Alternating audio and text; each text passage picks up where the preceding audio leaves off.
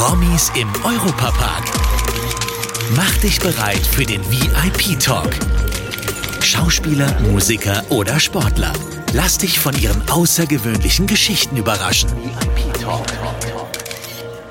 Hallo und ein herzliches Willkommen zu einer neuen Folge von unserem VIP-Talk. Mein Name ist Lisa Graf und ich sitze hier im Studio 78 im französischen Themenbereich des Europapark und bin natürlich nicht alleine hier, sondern habe mal wieder einen ganz spannenden Gast bei mir. Und das ist heute Oliver Vnuk. Oliver, ich freue mich sehr, dass du da bist. Äh, du bist Schauspieler und genießt äh, deine freie Zeit heute hier bei uns im Europapark. Absolut. Kurz nach Weihnachten ein bisschen spazieren gehen, im Regen leider. Ähm, aber ich versuche die äh, angefressenen Kalorien durch Achterbahnfahren wieder wegzukriegen. Mal gucken, ob es klappt. Ja, ähm, Achterbahnfahren verbrennt auch wirklich Kalorien. Ich habe das irgendwo mal gelesen. Ich, bei mir konnte ich das selber noch nicht so feststellen. Ich habe noch nicht abgenommen, seitdem ich hier arbeite.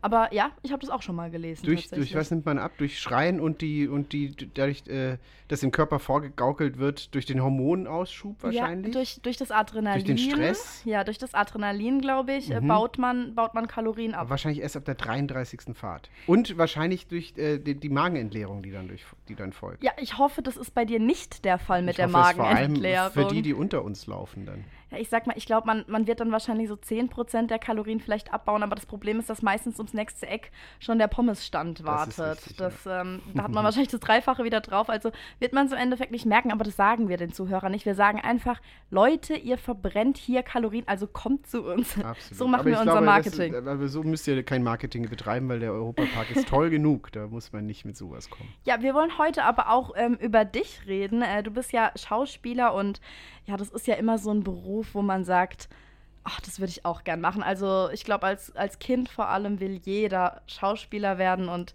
und man schaut da einfach mit, mit, mit großem Respekt einfach drauf. Und ja, ich habe mich gefragt, was hat dich denn dazu bewegt, den Beruf auszuüben und, und wie ist der Weg verlaufen bis dahin? Ähm, ich habe irgendwie gemerkt, dass ich die meiste Aufmerksamkeit von meinem Vater kriege, wenn ich Otto Walkes nachmache oder irgendwie ähm, und dachte, okay, dann probiere ich das mal. Aber eigentlich wollte ich gar nicht äh, Schauspieler werden, sondern äh, wollte eigentlich eher Pfarrer werden. Pfarrer, um, wirklich? Ja, und dann Papst und dann äh, Richter für europäisches Recht äh, in oh, wow. französischsprachigen äh, Ländern, aber eigentlich auch nur wegen dem Titel oder weil es gut klang. Und dann war ich immer der Klassenclown und der, der im Mülleimer saß oder im Mülleimer gesetzt wurde. Und dann kam äh, mal die Theaterklasse rein und sagten, sie brauchen Leute. Und die bösen Jungs haben alle gesagt, Olli, Olli, Olli. Und ich wollte es eigentlich gar nicht machen. Sie wollten mir nur, äh, wollten mich eigentlich nur in die Pfanne hauen. Und dann hatte ich keine andere Möglichkeit, als dahin zu gehen und das zu machen. Und dann wurde es aber voll gut. Und dann dachte ich mit 15 äh, nach meinem ersten Szenenapplaus, ja, das will ich machen. Und dann habe ich das sehr stringent verfolgt. Und dann hat es auch geklappt. Warst du dann auch auf einer Schauspielschule und. Ich habe diesen Beruf wirklich, also klassischer als ich, wie ich ihn gelernt habe, kann man es eigentlich fast nicht machen. Also vom Schultheater zum Unitheater, zum Eleve am Stadttheater, zur Schauspielschule, zum Staatstheater und vom Staatstheater zum Fernsehen und zum Film. Man hat ja auch immer die Leute, die sagen, Mensch, Junge oder Mädel, mach doch was Gescheites. Also als Schauspieler, da, da verdienst du nichts, da wirst du nichts, äh, dass du ähm, irgendwie prominent bist, ist auch sehr unwahrscheinlich. Hast du auch so die Nachrichten vielleicht von deinen Eltern entgegen oder von anderen Leuten, die gesagt haben, oh Mensch, Oliver, mach doch was, mach doch was Gescheites. Absolut. Also den, den, mein Vater hat auch immer gemeint, das wäre eine brotlose Kunst und ich soll doch was anderes machen. Ähm, aber trotzdem haben sie mich da unterstützt und ich würde da auch recht nervös werden, wenn meine Kinder sagen würden, sie wollen jetzt äh, der Schauspielerei frönen. Ähm, weil es ist tatsächlich ein Beruf, in dem es auch jetzt immer schwerer wird, irgendwie zu reüssieren und ähm, sein Geld zu verdienen. Und äh, da wirklich von zu leben, das ist extrem schwierig. Ähm, War es immer schon, aber es wird immer schwieriger. Und ähm, ja, also ich kann es jetzt nicht unbedingt empfehlen. Aber wenn es sein muss, dann muss es. Und dann klappt es vielleicht auch. Und du hast jetzt äh, schon Schwierigkeiten angesprochen. Was waren denn so auf, auf dem Weg oder in deiner Schauspielkarriere so, was waren denn da die größten Herausforderungen, die du so bewältigen musstest? Also ich, ich bin sehr stringent, ehrlich gesagt, die, die Karriereleiter. Langsam, aber doch stetig aufwärts gegangen. Ähm, und musste da jetzt keine größeren Durststrecke. Also natürlich gibt es immer mal Monate, wo du dann nicht weißt, was als nächstes kommt oder so. Ne? Und das kann dich dann schon nervös machen. Während der Pandemie war es natürlich wie für jeden fast von uns, aber also auch für die Schauspielerei natürlich schwierig. Ähm, es ist ähm, ja vor allem dieses eben nicht wissen, und sich immer wieder, man muss sich ja immer wieder präsentieren. Also man muss auch immer wieder Castings machen, auch egal, was du vorher gemacht hast, egal wie berühmt du bist. Du wirst immer wieder beurteilt. Du wirst beurteilt nach deinem Aussehen, nach deiner körperlichen äh, Status. Äh, nach jeder, jede Falte wird beurteilt. Frauen ab 40 haben es schwierig.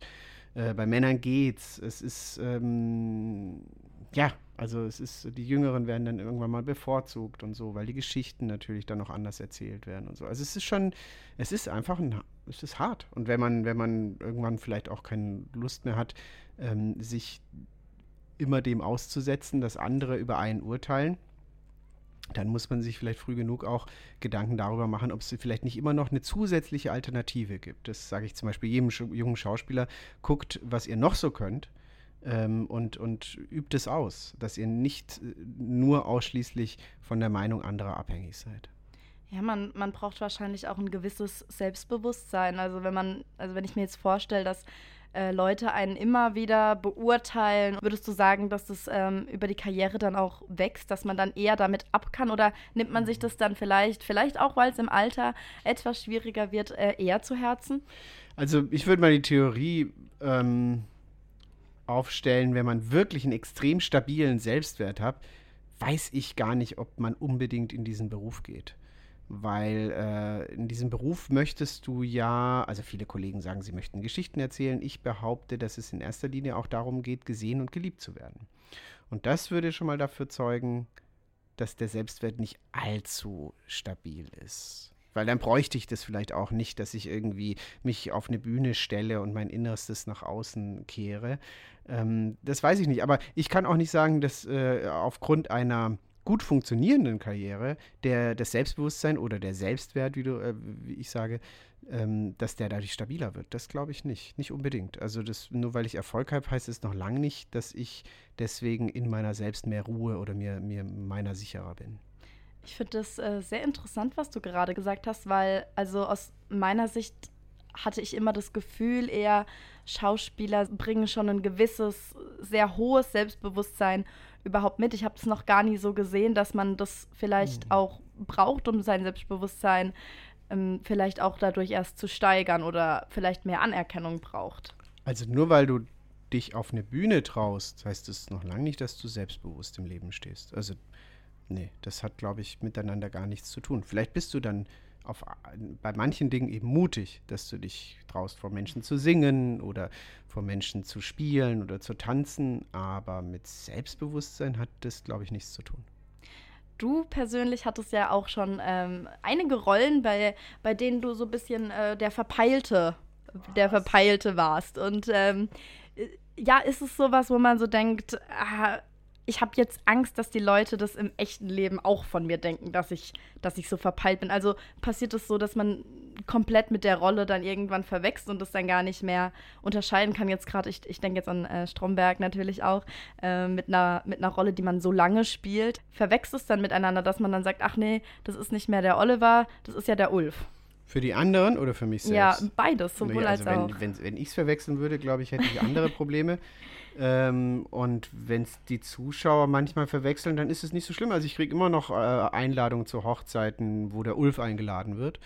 ähm, und äh, wenn ich so ein bisschen verpeiltere Rollen spiele, das ist ja meine Rolle in Nord Nord Mord, die ich seit 14 Jahren jetzt spiele ja auch irgendwie, genau. dann ist es eher so meine Form von Komik, glaube ich. Ne? Also so, so ein bisschen so das der Signature-Move irgendwie äh, von, von meiner Art, wie ich Komik erzähle. Kann so eine Rolle ein emotional auch beeinflussen dann im echten Leben? Also auch wenn sie einen nicht total einnimmt, so lernt man vielleicht auch was. Also ich habe gerade so eine, was ich sehr empfehlen kann euren Hörern, äh, ein, eine schöne Produktion gemacht, das heißt, äh, die heißt Das Fest der Liebe. Mhm. Das ist eine äh, improvisierte Weihnachtsserie, wo wir sechs Stunden lang sozusagen äh, gedreht haben am Stück ohne Pause. Und daraus haben wir ähm, mit 50 Kameras und neun Schauspielern eine extrem aufwendige Produktion. Und daraus wurden vier Folgen a 45 Minuten für die ARD-Mediathek mhm. kam auch an Weihnachten in der, in der ARD, im, im linearen Fernseher, wurden daraus geschnitten. Und das ist ganz toll. Und wenn du sechs Stunden, sechs Stunden gespielt hast und wirklich das Chaos pur erlebt hast, dann nimmst du das dann, dann doch in den Körper und vielleicht auch in den Abend mit. Ansonsten bin ich kein Schauspieler, der sich, äh, der sein Privatleben von seinem Beruf beeinflussen lässt. Also ich nehme, ich glaube, ich arbeite da doch so professionell, dass ich, ähm, dass mich das nicht beeindruckt, was ich spiele. Das, das macht mit meinem Privatleben oder mit mir persönlich nichts. Dafür mache ich das vielleicht aber auch schon zu lang. Oder vielleicht spiele ich aber auch nicht die Rollen, die äh, einen so jetzt ähm, mitnehmen könnten oder so. Also man hört auf jeden Fall raus, da ist äh, ganz schön was los äh, bei dir. Da ist es natürlich auch mal wichtig, wieder runterzukommen und äh, Freizeit haben zu können. Und die genießt du ja jetzt auch hier. Ähm, und ich sage immer, wo, wo kann man das besser machen als im Europapark? Und ich habe gehört, dass du auch als Kind bereits schon wilde Achterbahnfahrten geliebt hast. Gibt es denn irgendeine Attraktion oder einen Themenbereich oder irgendeine Erfahrung, wo du dich als Kind noch zurückerinnern kannst, die mit dem Europapark zusammenhängt? Ich habe gerade mal äh, so äh, Pi mal Daumen äh, gerechnet. Äh, ich komme seit 40 Jahren in wow. den Europapark. Das, das ist ganz schön lang. Das ist äh, schlimm lang. Und äh, ich kann mich noch erinnern, so die ersten Male, da gab es tatsächlich, da waren die großen Attraktionen des Märchenland. Äh, also die, die, die, die, durch das man gegangen ist. Und der, der Märchenwald. Sich, der Märchenwald, mhm, durch den man ja. sich. Äh, dann gab es den, den, den Eurosat, da gab es damals schon mhm. und so. Ähm, da hatten wir wahnsinnig viel Angst. Und so. Ich habe ich hab echt viele schöne Erlebnisse. Wir haben hier, äh, wir, wir sitzen hier gerade an diesem Walk of Fame ähm, wo die Mama von meinem Sohn hier einen Stern hat, den wir damals eingeweiht haben. Ich, äh, wenn man einmal ums Haus geht, dann da kleben dann meine Hände irgendwie in, in Gold genau. in, auf dieser Wand und so. Und ich habe hier laudatieren dürfen beim Radio Regenbogen Award. Ich ähm, war hier mit beiden Kindern. Ich war hier selbst als Kind, weil ich in Konstanz aufgewachsen bin und das nicht so allzu weit ist. Und ähm, ja, es ist, es ist schon äh, ein, ein, toller Fleck hier und ich bin immer wieder gerne hier. Ja, und du bist jetzt ja auch heute äh, mit deinem Sohn hier. Geht es dir dann auch so, dass wenn man mit den eigenen Kindern da ist, selber nochmal in das Kindsein auch zurückverfällt? Ach, so naiv wäre ich gerne. Und so, wenn so einfach hätte, also so eine einfache Psyche hätte ich gerne, dass ich da so schnell irgendwie mich irgendwie zurück in die Vergangenheit beamen könnte. Das ist, glaube ich, nicht so. Aber ich bin sehr gespannt aufs Rolantica morgen. Da war ich noch nicht. Ich war ja. damals zur Eröffnung eingeladen, da konnte ich nicht. Ähm, jetzt, äh, wir sind sehr gespannt auf die Rutschen und wir hoffen, dass wir uns nicht lange anstehen, äh, anstellen müssen, weil ich fände, glaube ich, nichts peinlicher, als in Badehose eine halbe Stunde in der Öffentlichkeit rumzustehen. Unsere äh, Treppen sind ganz viele so um die Türme herum. Ah, also ja. da sehen dich dann nur die Leute Kann vor und hinter dir. Ist ja, ja also es ist nicht, man sieht nicht alle Leute, die okay. anstehen. Das ist super, das ist immer bei uns im Turm. Wir haben jetzt am Ende von unserem VIP-Talk immer noch so eine kleine Kategorie, eine kleine Frage, die würde ich dir jetzt auch gern stellen. Und äh, zwar geht es darum, wenn du einen Tag bei uns hier im Europapark arbeiten dürftest, was würdest du denn gerne machen? Na, ich würde wahrscheinlich in irgendeiner, also ich würde mich wahrscheinlich in irgendeiner Show sehen. Ja. Ähm, es kommt darauf an, wie oft ich es machen müsste. Wenn ich es nur einmal machen müsste, dann würde ich wahrscheinlich die Eisshow nehmen, weil mhm. dann könnte ich unfreiwillig komisch sein äh, und mich da auf die Nase legen. Ähm, ich weiß es nicht. Ich glaube, ich würde in einem der schönen Hotels im äh, Spa-Bereich äh, einen Saunaaufguss machen, ohne es anzukündigen, damit ich die Sauna schön für mich allein habe. Ah, das ist natürlich praktisch. Aufguss so. und selber genießen. Genau. Ja, das hört sich gut an. Und äh, Show, ähm, ich habe gehört, du gehst jetzt gleich in die äh, Zirkusrevue. Ja, da äh, will ich dich natürlich auch nicht zu lange aufhalten. Und deswegen bedanke ich mich ganz herzlich bei dir für unseren VIP-Talk. Und wir hören uns nächste Woche wieder und sehen uns vielleicht auch wieder hier im Studio 78. Schaut gerne vorbei im französischen Themenbereich im Europapark. Bis nächste Woche. Vielen Dank. Tschüss. VIP Talk. Das war der Europapark Podcast VIP Talk. Abonniert diesen Podcast und hört auch in unsere weiteren Europapark Podcast Formate rein. Auf VJoy und überall, wo es Podcasts gibt.